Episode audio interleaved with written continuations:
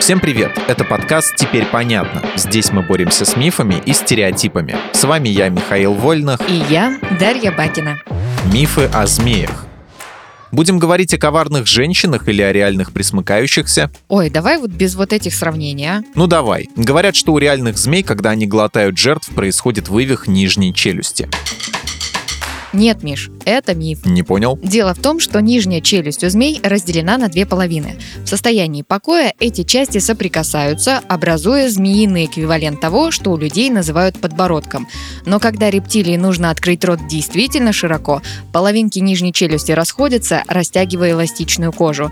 Никакого вывиха, все устроено куда изящнее. А, ясно. То есть, заглатывая добычу, какой-нибудь удав просто задушит ее и переломает кости. Но важно помнить, что удавы не ставят себе цели задушить добычу и поломать ей кости. Это очередной миф. Погоди, я видел в документальных фильмах, как охотятся удавы. А змея набрасывается на жертву из засады, делает проход в ноги, берет на удушающий прием и дальше начинается полная жесть. На самом деле змеи убивают, нарушая кровообращение добычи. Серпентолог, то есть специалист по змеям, Скотт Бобок и его коллеги исследовали частоту сердечных сердечных сокращений, баланс железа в крови и артериальное давление у крыс, которые служили кормом удавам, и обнаружили, что змея, обернувшись вокруг добычи, может за несколько секунд остановить ее кровоток. Асфиксия, то есть удушение, тут ни при чем.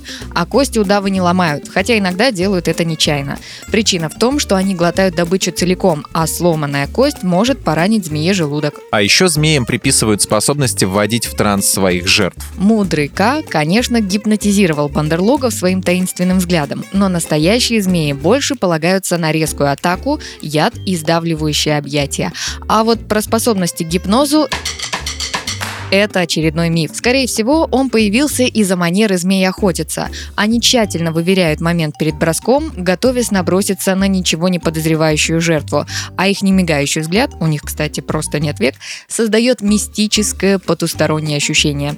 Тут недолго, конечно, и в гипноз поверить, но лучше не надо. Вот к слову о яде. Я знаю, что ты хочешь спросить, и поэтому сразу скажу – нет.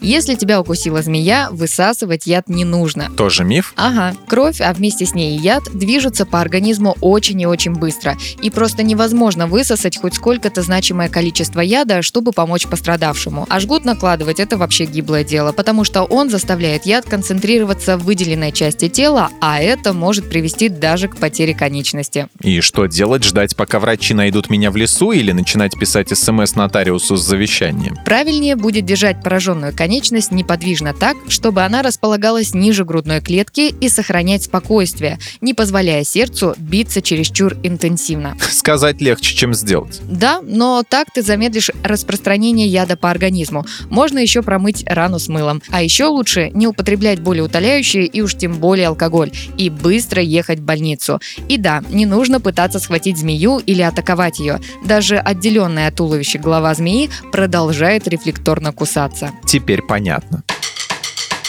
В этом выпуске мы использовали материал Дмитрия Сашко и благодарим автора за классное разоблачение популярных мифов. Полная версия текста на сайте Лайфхакера. Подписывайтесь на подкаст «Теперь понятно», ставьте ему лайки и звездочки. Новая порция разоблачений уже на подходе.